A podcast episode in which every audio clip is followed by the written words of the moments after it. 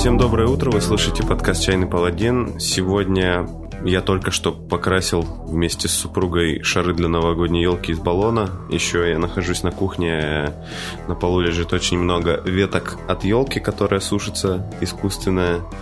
У меня сильно болит голова, и поэтому сегодня будет в подкасте чай, который называется «Детокс» потому что голова у меня болит еще и не только поэтому. А, это чай, в котором есть лимонграсс и что-то еще, другое, незнакомое мне слово на английском языке. Сегодня у меня в гостях Алексей Москаленко, разработчик э, единоличный, я так понимаю, э, настольного варгейма «Дороги Апокалипсиса». Привет.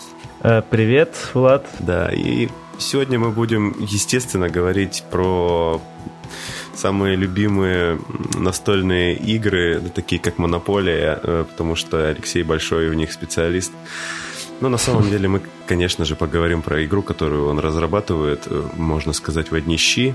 Э, называется она «Дороги апокалипсиса», и она, из того, что я понял, я довольно сильно старался понять. Э, она происходит в неком таком миром, пережившем апокалипсис, и по нему разъезжают рыцари на мотоциклах и сражаются со всяким. Вот. А более подробно сейчас Алексей за все пояснит. Во-первых, первая догадка, она вообще хотя бы верная или нет? Ну, да, первая догадка верная. Я не можно сказать, я единственный разработчик Wargame, то есть все, угу что его касается, и миниатюры, и правила, и лор, это я все пишу, рисую, делаю, печатаю, вырезаю сам. Э, да, ну вот э, здесь, кстати, нужно сразу оговориться, этот э, Wargame необычен тем, что у него э, нет миниатюр в привычном для варгеймеров э, смысле, то есть э, Миниатюры здесь э, выглядят как э, то, что, вот, допустим, привычно ролевикам, многим, кто играет в D&D в Pathfinder, это так называемые павны. Это такие как бы развертки двухмерные, которые стоят на подставочке. Ну, то есть картинка с двух сторон, отпечатанная, вырезанная, стоит на подставке и является сама по себе миниатюрой. Я сразу хотел, наверное, вначале имеет смысл об этом спросить. Осознанно пошел на то, чтобы сделать миниатюры. Ну, как ты придумал, чтобы Wargame э, был вот именно с такого рода миниатюрами, там какая была цепочка логическая, чтобы именно в, таком, в таким, таким образом миниатюры оформить? Хм, понял. Ну, тут достаточно легко объяснить. Началось-то все не от хорошей жизни. Я из глубинки, и там с варгеймами достаточно глухо-плохо было. До нас интернеты позже доходили лет на 10. Да Получается, серьезно, то есть у нас буквально вышки достаточно тянущие интернет, который, чтобы хотя бы WhatsApp на телефонах работал, буквально лет, наверное, 5 назад поставили. Угу. Вот. И с варгеймами, соответственно, было напряжно. Э, первое, что я когда-то увидел, это битвы фэнтези нашего угу. технолога отечественного. А когда я уже начал учиться в универе, я всю жизнь, в принципе, рисовать любил.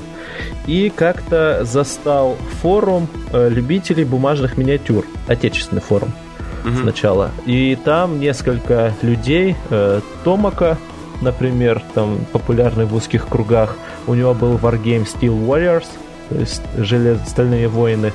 Такой mm сеттинг интересный. Вот, он делал эти миниатюрки бумажные так как ни средств, ни времени на то, чтобы самому это все лепить, проектировать не было. Угу. И он так делал для себя. Ну и решил, что бы не попробовать. И начал я, наверное, именно с миниатюр для настольных ролевых игр. Угу. Именно на сайте Drive-Thru RPG, собственно, ссылка будет, я так полагаю. Вот. И как-то понеслось, а потом уже начал писать свои правила. Угу. А, да. Ну да, и на этом все. Что касается этих самых э, бумажных миниатюр, я на, на твое сообщество я наткнулся, когда, по-моему, искал. А нет, я просто подписался на наши игры.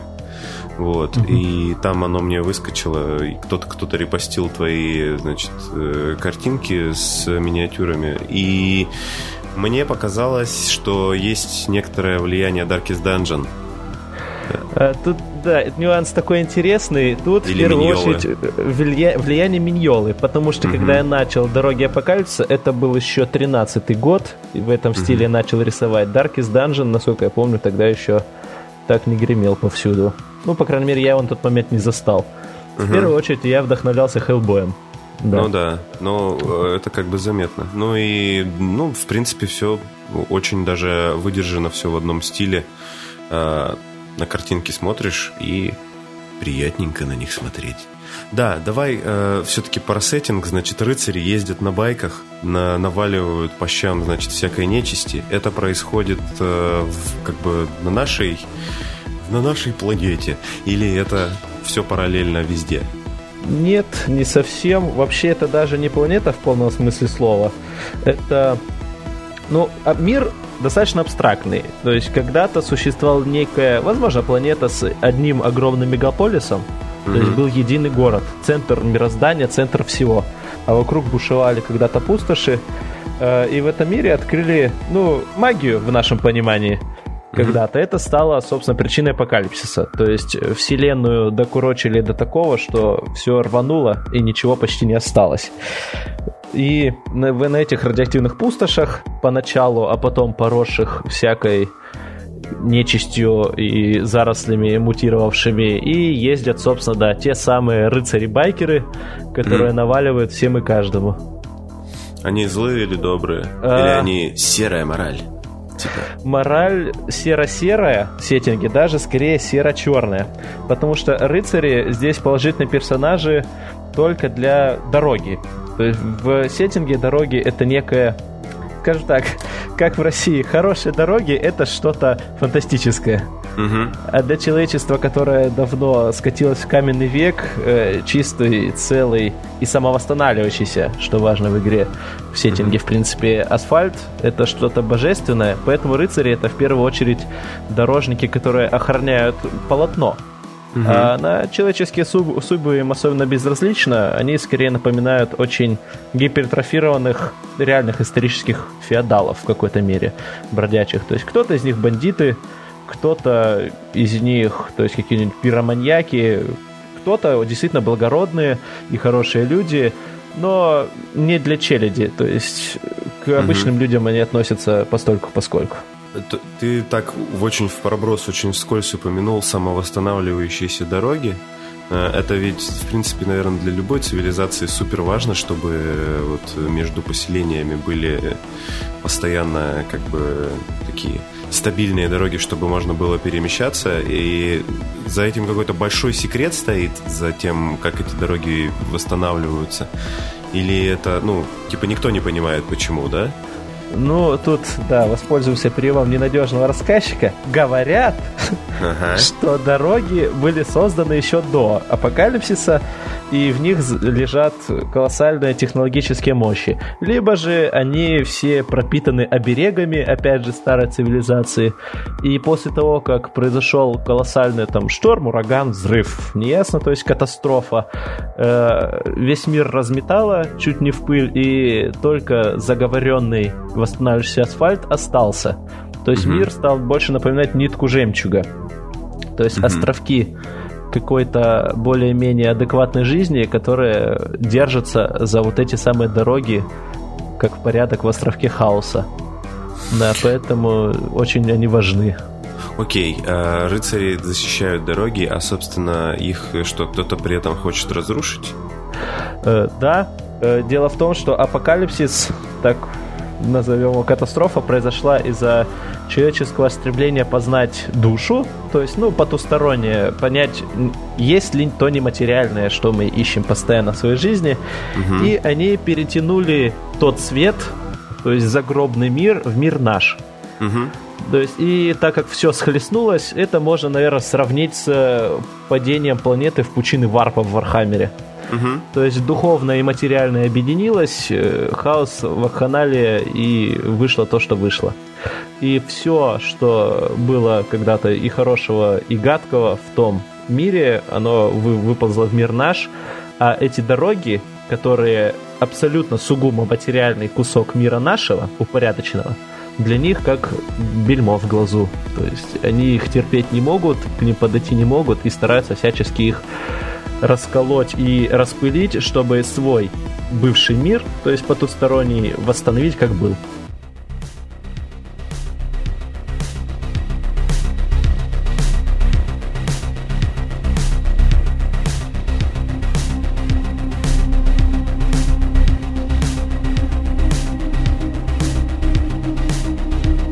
Нас вот уже есть, как минимум, мы вот таким образом описали две фракции. Э, значит, есть эти самые рыцари дорог, как они правильно называются. Э, так примерно, да? Да, так они и называются, Road Knights, рыцари дорог. Вот, и есть, соответственно, я вижу здесь у тебя в группе это либо Dukes of the Underworld, либо это Armies of the Undead. Кто-то из а, них да? Дьюки, да, герцоги иного мира, герцоги мира потустороннего князья. Это вот те самые нечистые, которые пришли угу. из мира потустороннего. Причем когда-то они не были плохими сущностями, они что-то вроде языческих богов. Ну или богов хаоса, кому как удобней. То есть не плохие, не хорошие, мораль у них своя, серобуро-малиновая. И они в этом случае, да, такие, скорее даже заложники ситуации. Со их перетянули. Просто. Да. Их просто перетянули в место, которое им очень не нравится, они пытаются перекроить так, как им надо. Угу. Вот. А, ну, да. И, соответственно, вижу сразу, что есть еще нежить, да? Да, нежить есть из-за того, что мир, в который когда-то уходили души, теперь со, ну, с нашим един, так назовем, mm-hmm. с материальным, души никуда не уходят. И, соответственно, они, все эти призраки, они остаются болтаться где-то рядом. И так как лежат умерших-то достаточно много, э, лежат бесхозные тела, собственно, души, бывает, забираются обратно. Бывает, их заставляют это делать. Вот, и оттуда и появляется и нежить, и стихийная, и уже такая более классическая, поднятая некромантами. Я так понимаю, что у, вот как минимум уже вижу три фракции, их вроде бы даже больше, э, судя по тому, что по количеству наборов там есть э, ну, как бы даже, даже особо не вникая, сильно больше всяких разных чуваков. Примерно сколько сейчас, э, ну, не примерно, можно точно сказать, сколько сейчас насчитывается фракций в игре. Э, ну, и вот э, три мы уже обозначили, остальные чем занимаются примерно угу. и чем знамениты. Так, ну вообще проект на фракции 9 с маленькими подфракциями, то есть, так скажем, 10 9 угу. фракций и наемники. Уже полностью готовая одна точно. Сейчас о ней тоже кратко все расскажу. И остальные сейчас пилятся по мере возможностей моих скромных. uh Собственно, мы, да, обозначили рыцари дорог как знаковую своеобразный местный космодесант. Э, герцогов иного мира — это вот эти самые нечистые пришедшие, и нежить. Все uh остальные фракции, они, в общем-то, людские, потому что мир в первую очередь был населен людьми и у них просто разное мировоззрение, так скажем, на ситуацию. Есть на данный момент вот самая готовая фракция, когда-то назывались топливными храмовниками, теперь конгломерация. То есть mm-hmm. это, э, собственно, объединение когда-тошних ученых и инженеров, переросшее скорее даже уже в культ поклонение, если не технологиям, то знаниям и разуму. Они ну, пытаются... это что-то типа братство стали, получается, из ну, В какой-то мере, да, братство стали, но они намного более консервативны в плане uh-huh. восстановления технологий, потому что когда-то, там, энное время назад, э, возможности всякой киборгизации и так далее воспользовались недоброжелатели, и это их раскололо сильно. Поэтому, да, они как братство стали, но с опаской смотрят на старые технологии. То есть они uh-huh. их возвеличивают, но опасаются использовать. И в первую очередь, что у них самое важное, они качают нефть. Oh, yeah. Да, они качают нефть, они пытаются достать повсюду, потому что э, цель это скрыта для других народов, которые mm-hmm. их особо сильно не любят. Когда-то мир, когда еще был целый и уже начал распадаться, держась вот за эти дороги, как нити жемчуга, э, он стал, ну, двигаться. Нити-то гибкие, Угу. И, собственно, и начали сдвигаться литосферные плиты, землетрясения и так далее. Какой-то гений изобрел колоссальные машины, которые забивали в землю штифты здоровенные, ага. и стягивали их цепями, там, многотонными, чтобы мир, собственно, не болтался туда-сюда ага. и становился таким гексагональным. Так вот, эти колоссальные машины, они работают на, на сырой нефти. Ага. Огромные колоссы, и топливники эти занимаются тем, что пытаются запитать оставшихся колоссов, чтобы стабилизировать регион, так назовем. Окей. Вот. Так, дальше их прямая противоположность это церковь. Тут все достаточно даже просто. Это толпы разнообразных апокалиптичных фанатиков, которые считают, что конец света уже произошел, и наши души надо очистить от наших тел во многом. То есть, поэтому быстренько старается превратить это место в царство благоденствия, так, в такое, каким они его видят. Mm-hmm. Ну, среди них э, скрываются хитрые, могучие лидеры, которые двигают всю эту фанатичную толпу туда, куда им надо. В, в данном случае они собирают некое старое божество, когда-то существовавшее в материальном мире. Возможно, это был могучий человек-волшебник, которого, как Азириса, наверное, разорвали на сотни частей и разбросали по всему миру. Собственно, mm-hmm. они хотят этого бога собрать обратно и вернуть все, как было раньше. Вот. Это 5 уже получается. Дальше фракции такие попроще, так как менее проработанные. Это рыцари-отступники, скажем так, это рыцари, которые предали идеалы, скажем, байкерские, а именно странствий, гонять на мотоциклах и так далее. И Слушать решили стать... Да. решили стать классическими феодалами.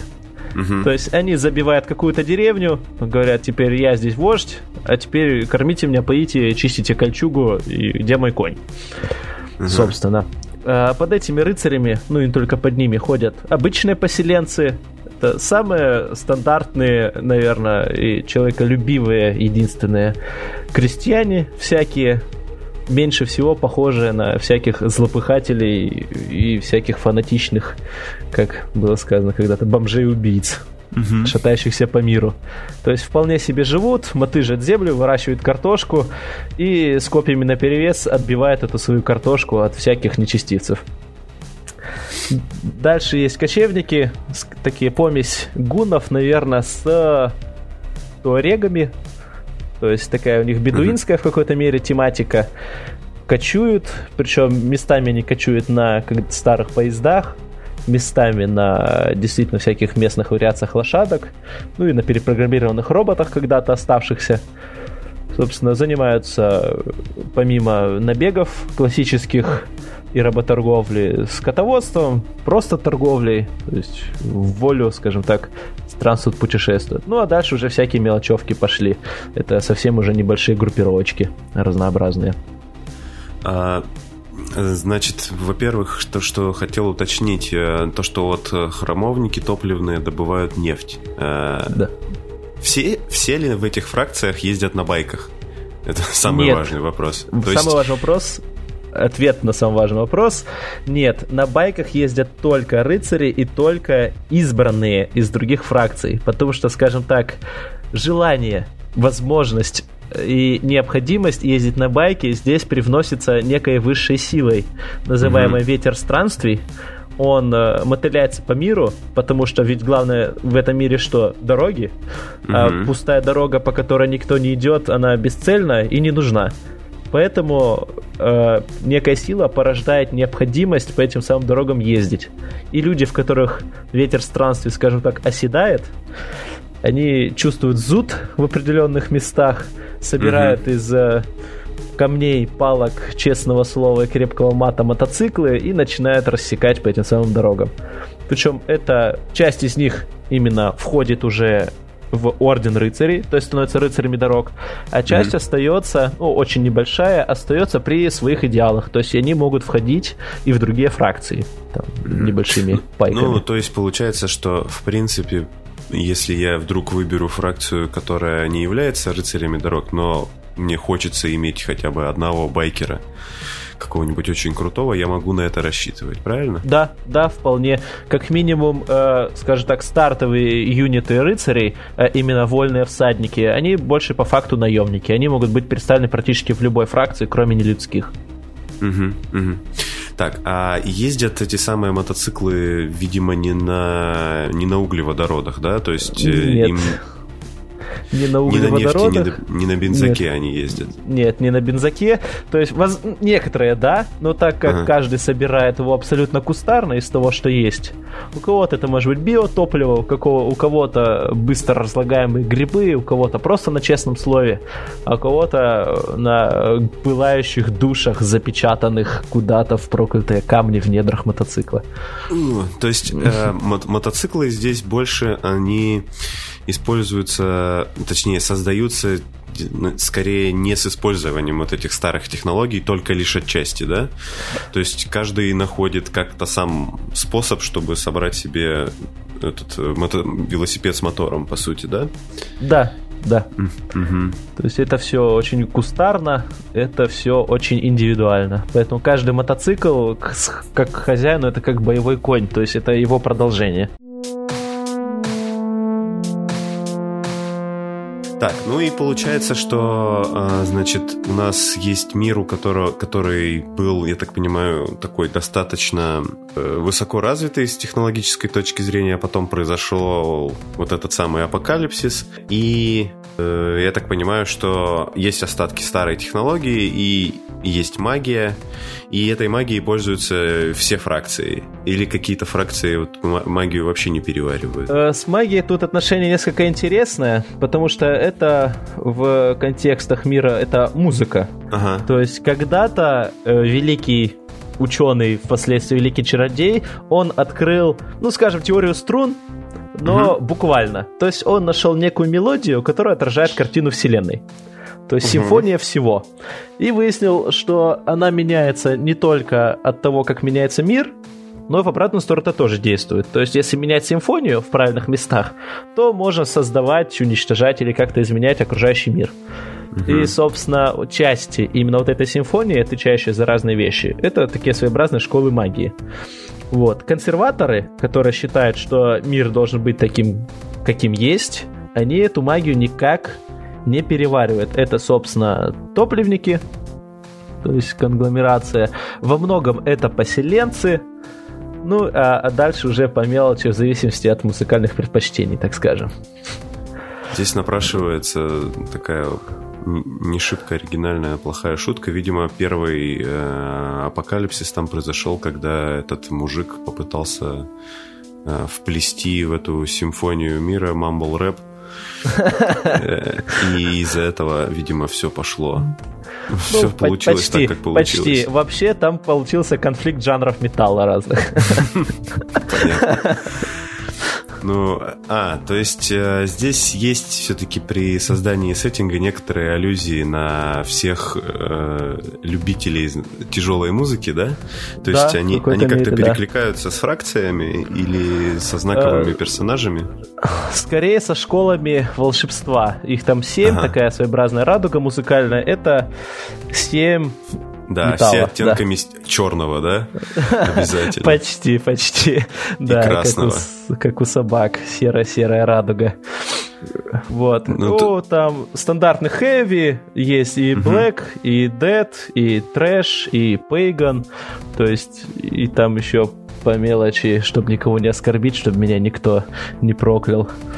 То Все есть- фанаты металла. да. Да, да, все фанаты металла. Но я с большой любовью отнесся ко всему этому делу и вслушивался.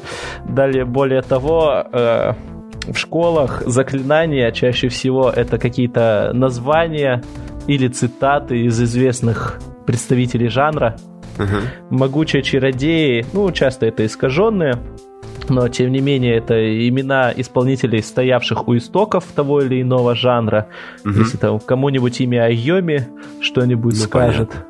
Да.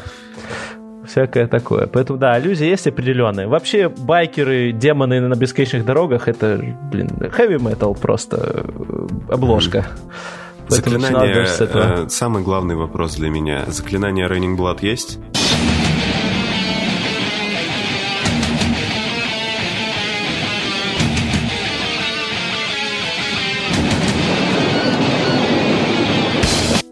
Да. Есть, да? Ну все, Да, отлично, есть. продано. Так. А, ну тогда, знаешь, по сеттингу вот что хотелось. Э, допустим, происходят ли в нем какие-то большие события, которые, ну, скажем так, влияют на это все. То есть я, я понимаю, что до событий, когда уже на текущий момент, когда сейчас в это все можно поиграть, что-то произошло значимое, происходит ли это со временем, когда сеттинг развивается, могут ли игроки стать свидетелями какой-либо кампании, которая влияет на развитие сюжета? Да, вполне. Пока я сейчас работаю над, скажем, текущей ситуацией, угу. когда я уже закончу такое, какая есть, у меня уже запланировано несколько действительно крупных событий, которые ну, фракции, скажем так, не перемешают, но изменят баланс сил, состав и взаимоотношения между ними в принципе. Ну и также пачки персонажей. Кто-то умрет, хотя настоящие рыцари не умирают. То есть они э, буквально настоящие они рыцари буквально не умирают, да? Настоящие да. рыцари не умирают. Угу. Если сильно они того не хотят, они попрут законы физики, биологии, чего угодно, но откажутся умирать. Понятно. Но, по крайней мере, они становятся хотя бы недееспособными на время матча. Э, да. Нет, они в, в ходе игры они действительно погибают. То есть, если это механики, то есть они падают мертвыми тушками, то есть они как недееспособны на момент боя. Угу. Ну а то, что с ним произойдет в процессе, это уже дело десятое. Ну, раз, раз уж так попробуем тогда от, от сеттинга перейти к правилам. А, я когда смотрел, вот сейчас пересматривал картинки у тебя в этом, в паблике фотографии, угу. вижу иногда, что махач происходит просто на столе, вижу иногда, что там э, есть гексовая сетка. Угу. А, вот. Тут, да, история интересная. Э, раньше, то есть это не первое издание правил, я уже угу. писал, то есть это уже третья итерация, так скажем. Э, первое самое издание чем-то было похоже на Горкаморку, если ты ее помнишь. Ну, я не играл, я только слышал, не... да, что это... тема старая, э, постапокалиптичная такая штука в рамках э, сеттинга Вархаммера, собственно, да. про орков, катающихся, собственно, на багги и мотоциклах, достающих всякие штуки. Угу. Вот, потом э, Wargame переполз в нечто более сквадное, похожее, наверное, на нынешний AoS угу. и на сороковник от последнего розлива последних редакций. И когда я понял, что большое количество миниатюр не позволит не напряжно э, вдаваться в детали, угу. так их назовем, я перешел к, обратно к пофигурному и к гексам. Угу. То есть сейчас то есть э, гексагональное гексах, да? это да это уже текущая ситуация гексагональное поле. Как в целом для тех, кто знаком с варгеймами широко, вот с, с чем бы ты ее сравнил, с угу. какой игрой э, по механике? Ну а для тех, кто совсем не знаком, я бы тоже попрошу какие-то вот э, такие знаковые механики, самое интересное, вот что именно с механической точки зрения заинтересует, может заинтересовать игроков. Угу.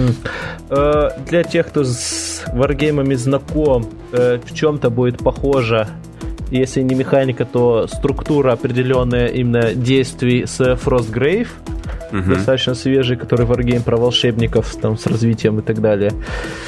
И, наверное, Который, вот... в свою очередь, похож на Мартхейм чем-то. Да, чем-то на Мартхейм. Э, вот. И в целом горка-морка осталось некоторые моменты, особенно механика движений э, передвижений тех самых мотоциклов и так mm-hmm. далее. Для людей, которые с настольным жанром не сильно знакомы, э, похожим будет, похожим будет э, Кодекс войны, возможно, старая отечественная такая игрушка, или Age of Wonders, начиная mm-hmm. с третьей части, когда они перешли на гексы. Mm, вот это, кстати, очень здорово, что ты еще и привести компьютерную игру это хорошее решение, да с ней легко ознакомиться и понять, в принципе, да. что имеется в виду. Что можно да. ожидать, собственно. Ну и мы, значит, э, у нас здесь поотрядная, помодельная активация, по поочередная. Так, ну да, тогда механика пойдем. Получается, э, активации у нас идут помодельные, но мне понравилась фишка вот Фростгрейва, собственно, э, лидер, командир, скажем так, mm-hmm. в радиусе действия голоса, то есть его слышимости, может заставить целую группу бойцов активироваться вместе с собой. Угу. Для чего это нужно? Дело в том, что ход делится на фазы лидера, командиров и, собственно, воинов. Угу. То есть, так как лидеры и командиры действуют раньше, они лучше познают ситуацию на поле боя и действуют быстрее, то групповой активацией они могут составить те или иные группы солдат действовать намного раньше, чем они должны были.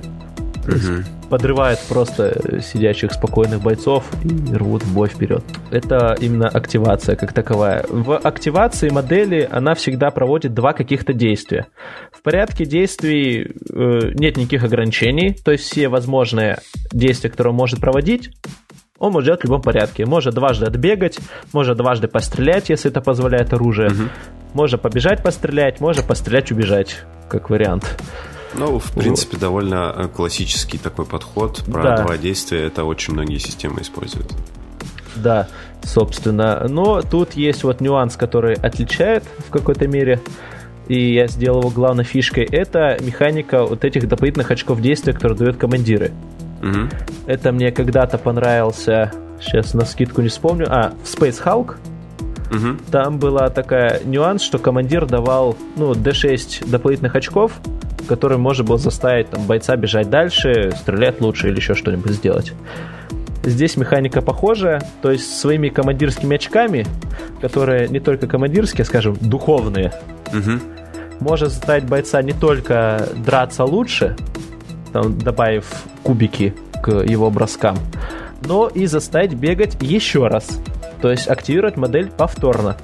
Так как модель активируется бесплатно в свой первый раз, угу. но ее можно заставить в течение хода до раза за фазу. То есть за ход модель может быть активирована три раза максимум. Угу.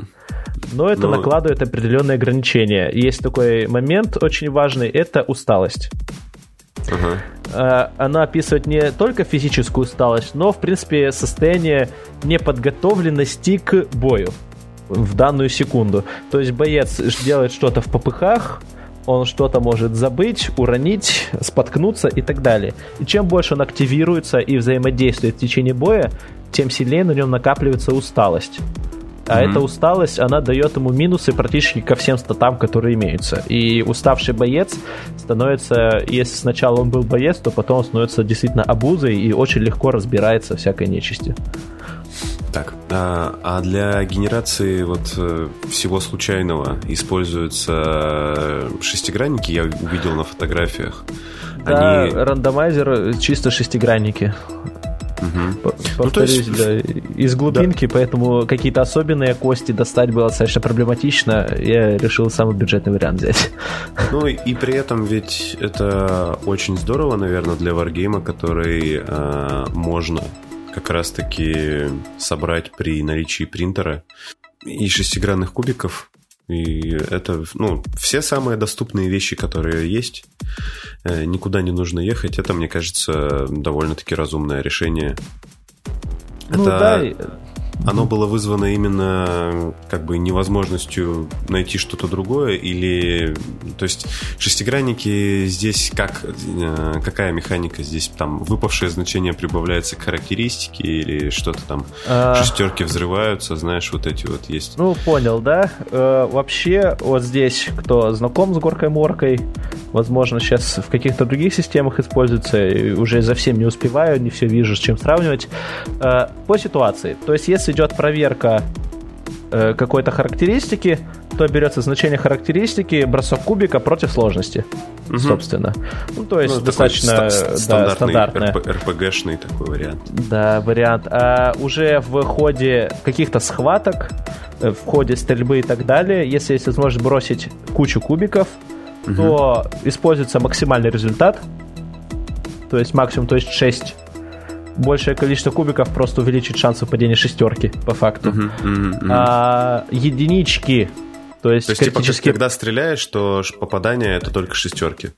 Э, в этом а, смысле. Ну, ну, не совсем, то есть там сравнивается, там все идет на взаимодействии. То есть главное выкинуть больше, по факту, угу. чем э, цель воздействия. Но то есть 6 это максимум. Но что дают лишние кубики. Э, каждая шестерка, которую ты выбрасываешь помимо первой, дает, ну, увеличит результат еще на один. Mm-hmm. Это вот, собственно, механика горки-морки, которая мне когда-то понравилась. А единичка уходит противнику.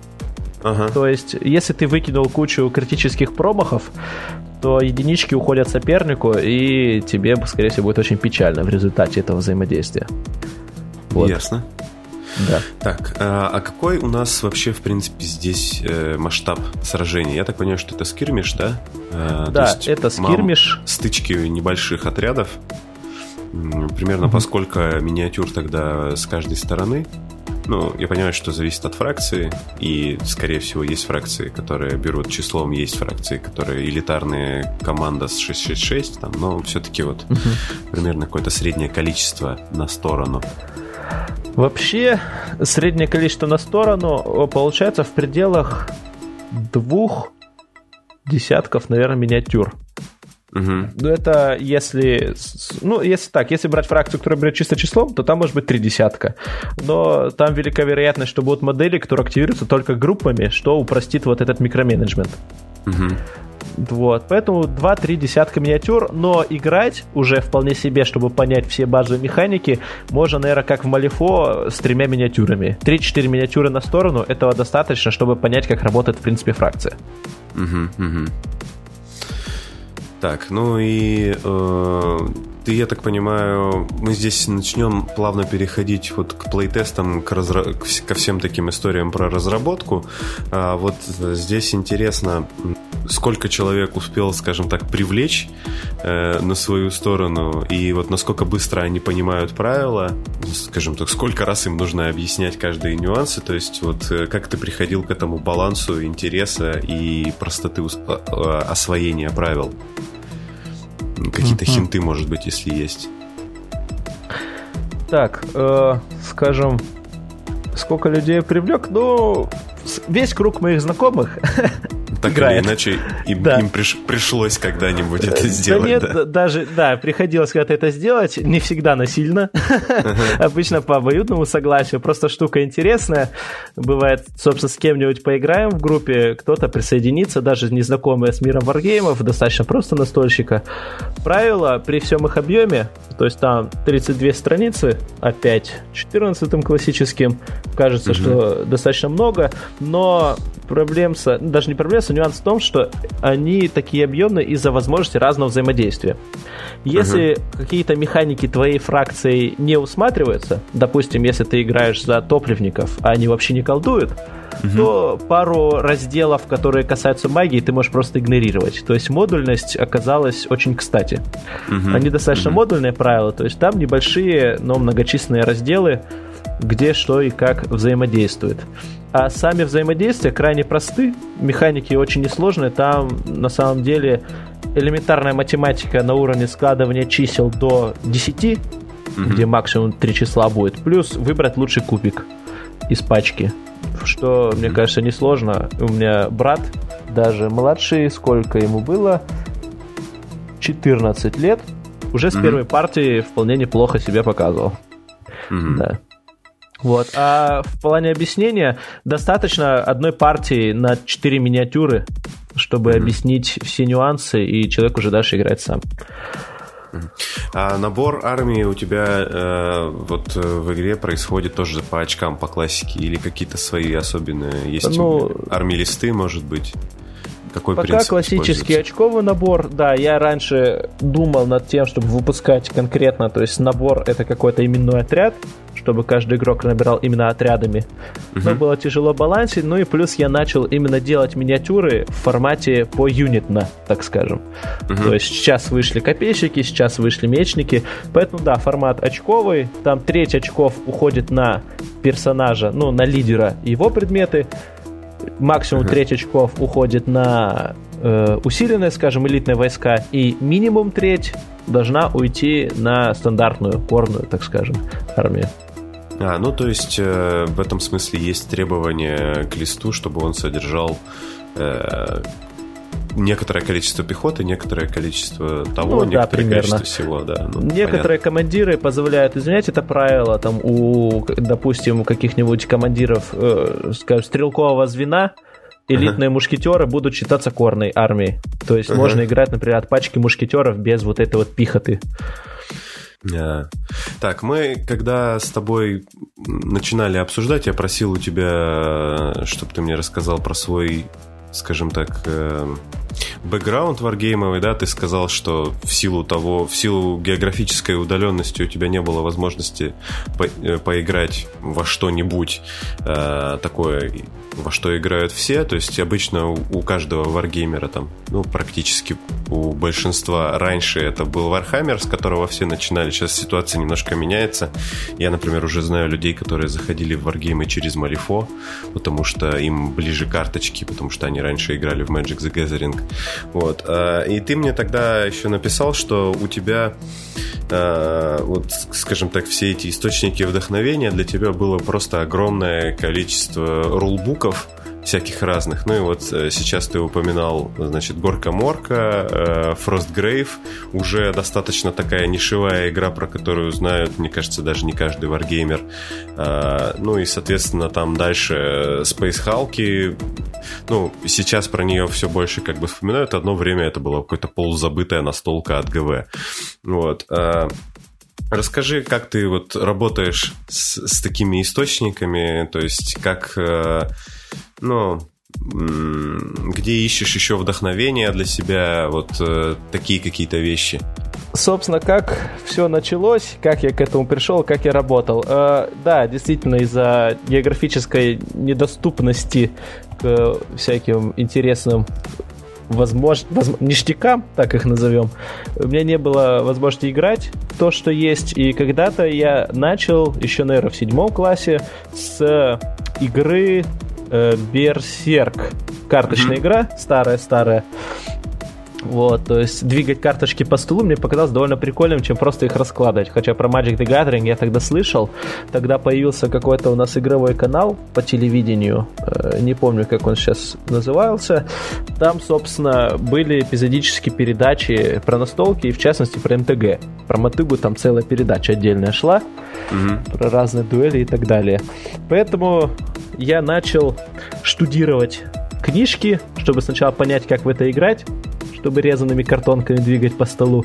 А потом понял, что эти картонки не дают мне того опыта, который я хотел бы.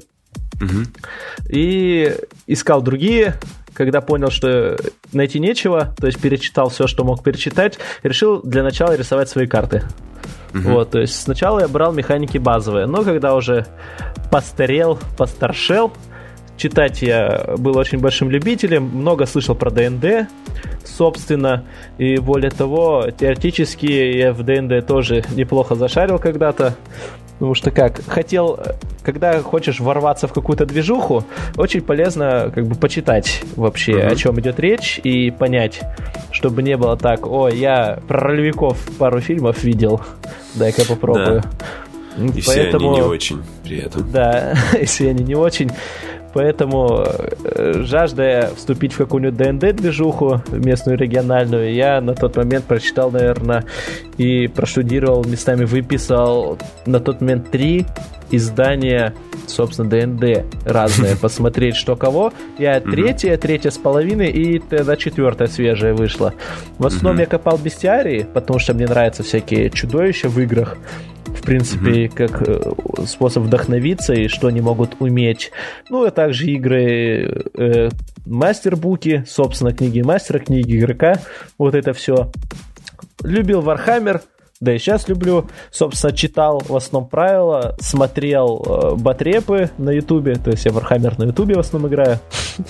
Неплохо. Бывает, нахожу армии, которые мне нравятся, на которые мне посмотреть. То есть Fantasy Battles я, например, очень любил замесы Бретонии, хотя они были достаточно топорные. То есть там рыцарская конница, когда все раскидывает. Вот. Или скейвенов каких-нибудь собственно, читал, чтобы понять, почему в данном случае они кидают столько кубиков и зачем вообще, что происходит и как. Поэтому Warhammer э, попутно, когда лазил по форумам всяким, э, натыкался на какие-нибудь названия интересные. Вообще, сильно мне помог, как ни странно, Луркмор в этом вопросе. Ты Сайт не первый. достаточно известен, да. Когда я увидел список литературы по Вархаммеру, художественно меня не сильно привлекает в какой-то uh-huh. мере, потому что сюжеты во многом клишированные, а вот понять как это все шевелится, из чего все началось. Было интересно, а, собственно, в том самом Луркморе была куча ссылок и куча хотя бы коротеньких, но статеек о играх, собственно, вот этих забытых ГВшных, та же самая mm-hmm. Горка-Морка, там Диганоп, дополнение Горки-Морки, где людьми можно играть, и всякие такие штуки. Я читал их, Mm-hmm. И уже тогда начал вырисовываться момент, что мне в них прельщает больше всего и которыми я хотел бы воспользоваться. Причем в какой-то мере я даже базировался на некоторых компьютерных играх. Особенно мне доставлял удовольствие э, боевой процесс в Эодоре. Если mm-hmm. слышал. Игра да, очень даже интересная. Пытал, пытался понять, как в нее играть. Но, мотивации не хватило. Мотивации не хватило. Ну да, у нее порог вхождения достаточно высокий оказался. Механика боевая там достаточно простая. Она как в героях третьих, наверное. Ну да, с некоторыми нюансами. С Но всего. механика героев третьих мне не нравилась одним важным очень моментом, который э, скажем так, опустили в четвертых героях, его mm-hmm. пытались переиначить, но из-за этого Люд бунтовал. Э, в героях, вообще во всех этих пошаговых играх, сначала наносится удар, а потом ответка. Mm-hmm. И очень mm-hmm. изредка, если у тебя оружие длиннее или выше инициатива, ты бьешь первым. Ну да. Собственно, мне это нравилось в Вархаммере по инициативе, но когда я почитал Горкаморку, именно рукопашный бой, где берется лучший кубик, и по разнице результатов в ходе схватки. Смотрится, кто кому и сколько нащелкал по зубам. И я понял, вот оно. Это, это то, что я хочу видеть в рукопашной. Собственно, Так, да. Такой, э, в общем, получается, что ты вот такими э, длительными research ами подыскивал себе, скажем, все самые вкусные, самые любимые механики. Да, то, что я хотел бы видеть у себя, в то, во что mm-hmm. я хотел бы играть, потому что, да, частями интерес, вот это что-то удовлетворялось, но были моменты, которые не нравятся. Поэтому mm-hmm. я когда услышал о таком явлении, как home rule ы, сначала пилил home rule ы, а потом mm-hmm. скопилось столько, что проще уже сделать свои.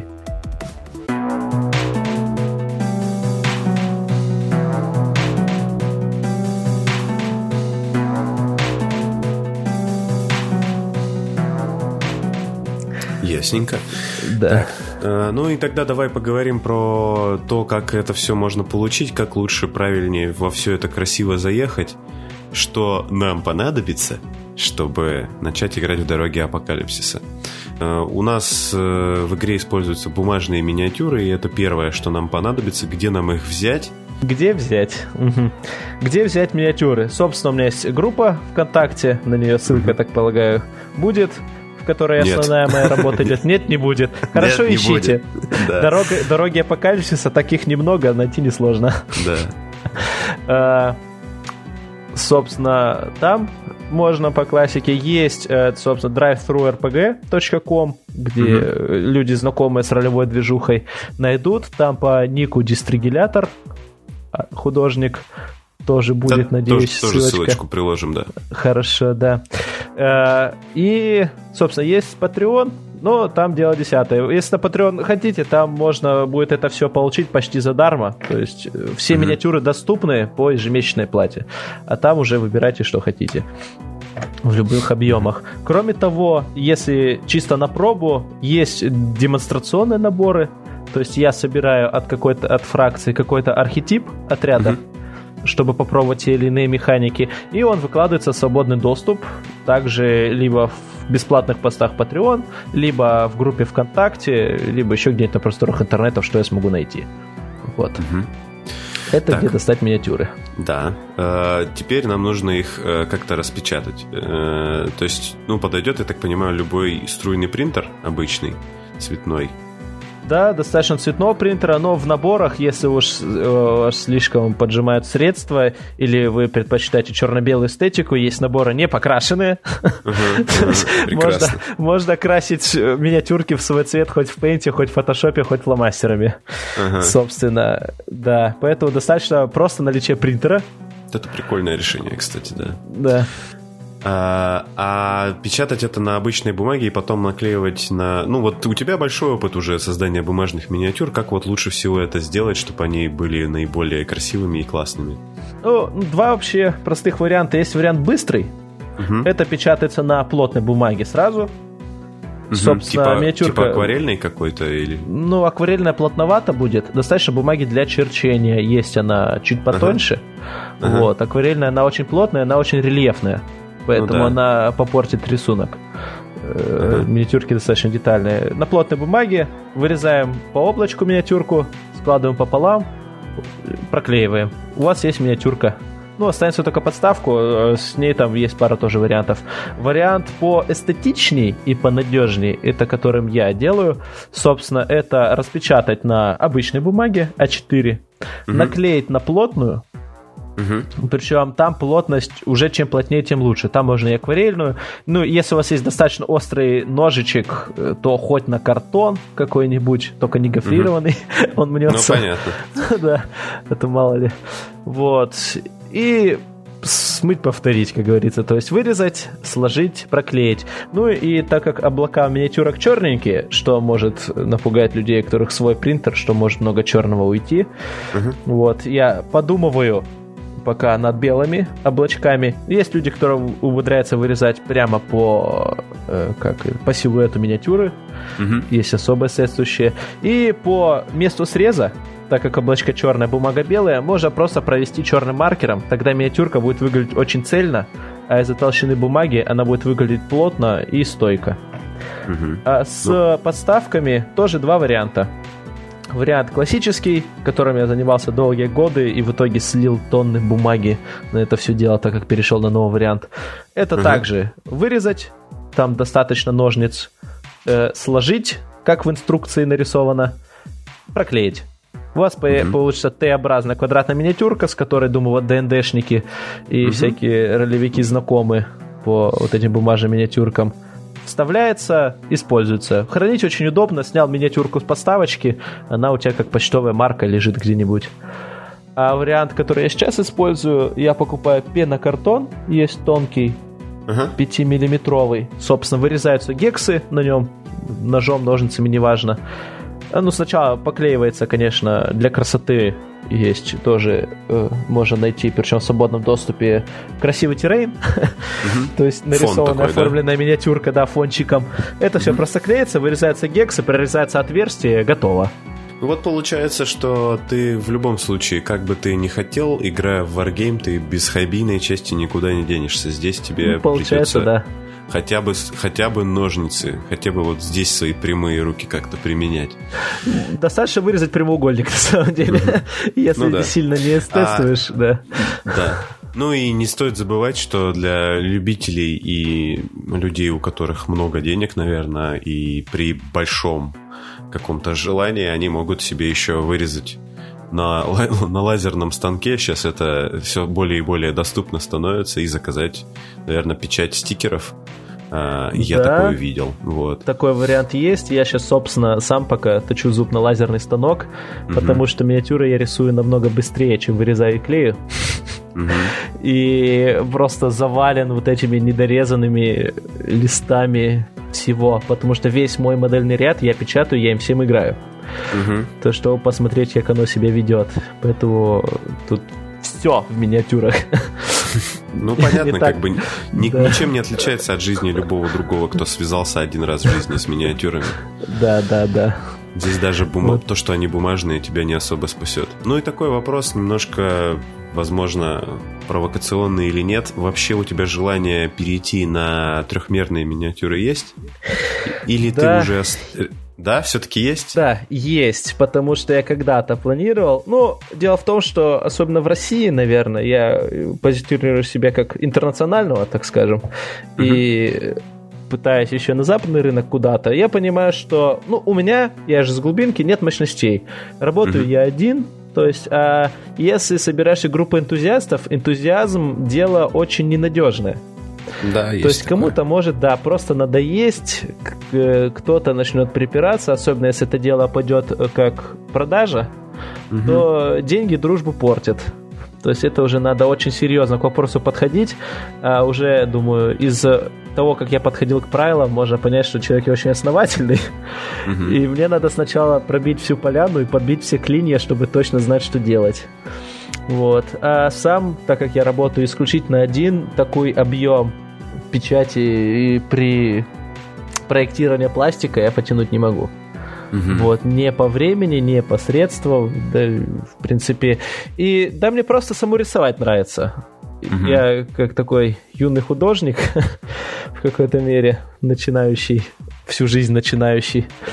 Поэтому мне даже нравится сам процесс создания вот этих вот бумажных миниатюр, потому что в объеме, как бы ты хорошо не покрасил, как бы она красиво детально не была, вот этот элемент э, именно комиксовости миньолы, какой-то ну, вот, вот этот э, гранж, вот, да, я как штриховка. Бы, я бы, я поэтому и сказал, что в принципе, возможно-то этому проекту и не нужно переходить в 3D, ведь он и так уже замечательно Да, поэтому я думаю над э, переходом, возможно, печати на акриле. Ага. То есть плотный такой достаточно материал. Я этот момент рассматриваю, как с ним можно работать. Mm-hmm. Вот. Но пока print and play, он более, не то чтобы выигрышный, он менее затратный для меня при случае отсутствия популярности. То есть угу. я же их в любом случае нарисую, да. и они у меня будут лежать, собственно, на компьютере, не требовать еды, а требовать только чуть-чуть места на жестком диске.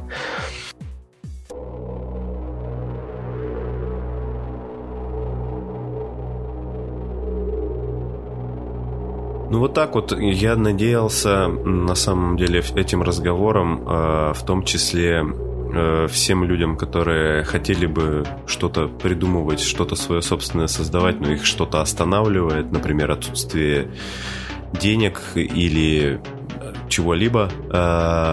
Э, просто вот посмотрите на Алексея, как он замечательно просто вот этими самыми руками берет и прямо на месте делает варгейм.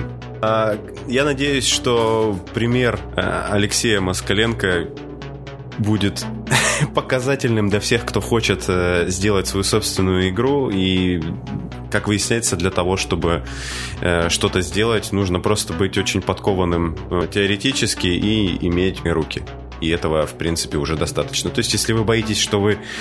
Да, я не могу, короче, рисовать и одновременно еще и проектировать миниатюры, и тогда у меня никогда не будет своего варгейма. Ну вот, знаете, что можно еще и по-другому. Вот. А, это был подкаст «Чайный паладин». Сегодня был чай детокс. К концу записи выпуска у меня перестала болеть голова. Э, сегодня с нами был Алексей Москаленко, э, разработчик варгейма «Дороги апокалипсиса».